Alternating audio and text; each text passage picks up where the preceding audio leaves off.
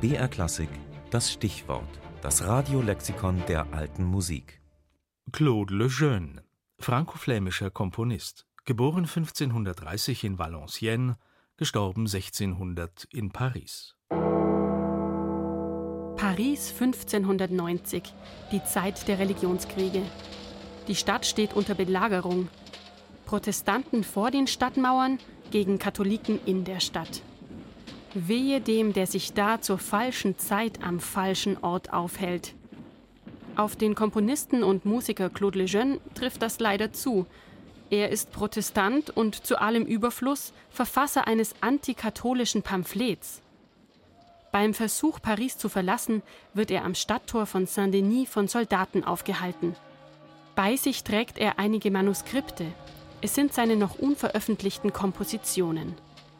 Glaubt man den Augenzeugen, will einer der Soldaten das Bündel Papiere gerade ins Feuer werfen, als Legends Freund, der katholische Komponist Jacques Mauduit, den Soldaten im letzten Moment beherzt am Arm packt. Die Werke seien unschuldig und frei von kalvinistischem Gift. Die Soldaten lassen sich überzeugen. Claude Lejeune gelingt die Flucht. Er überlebt den Pariser Aufstand und mit ihm seine Musik.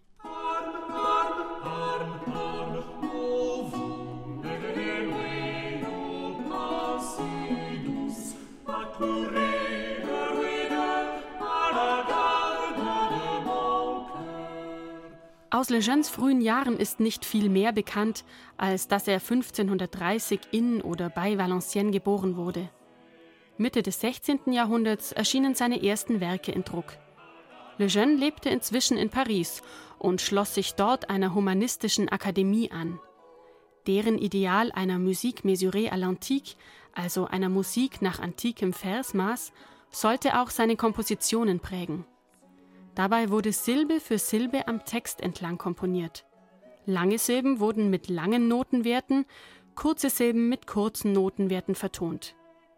Außerdem waren die Stücke überwiegend strophisch und homophon aufgebaut. Lejeune war einer der wichtigsten Vertreter dieser Pariser Chanson.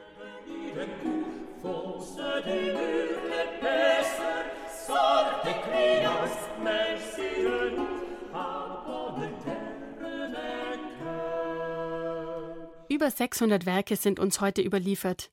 Die meisten davon wurden posthum veröffentlicht. Es finden sich darunter geistliche Stücke, wie zum Beispiel seine Vertonungen des Genfer Psalters, aber auch vertonte Liebesverse, Spott- und Trinklieder.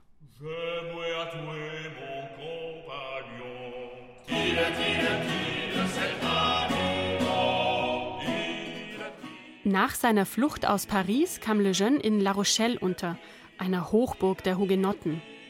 Er kehrte aber nach Paris zurück, wo er zuletzt Mitglied der königlichen Hofkapelle unter Heinrich IV. wurde.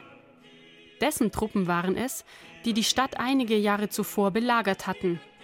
Inzwischen war Heinrich zum Katholizismus konvertiert und als französischer König anerkannt. Den Protestanten Lejeune, der beim Pariser Aufstand von 1590 wegen seiner Konfession beinahe getötet worden wäre, den ernannte der König zu seinem Kammerkomponisten.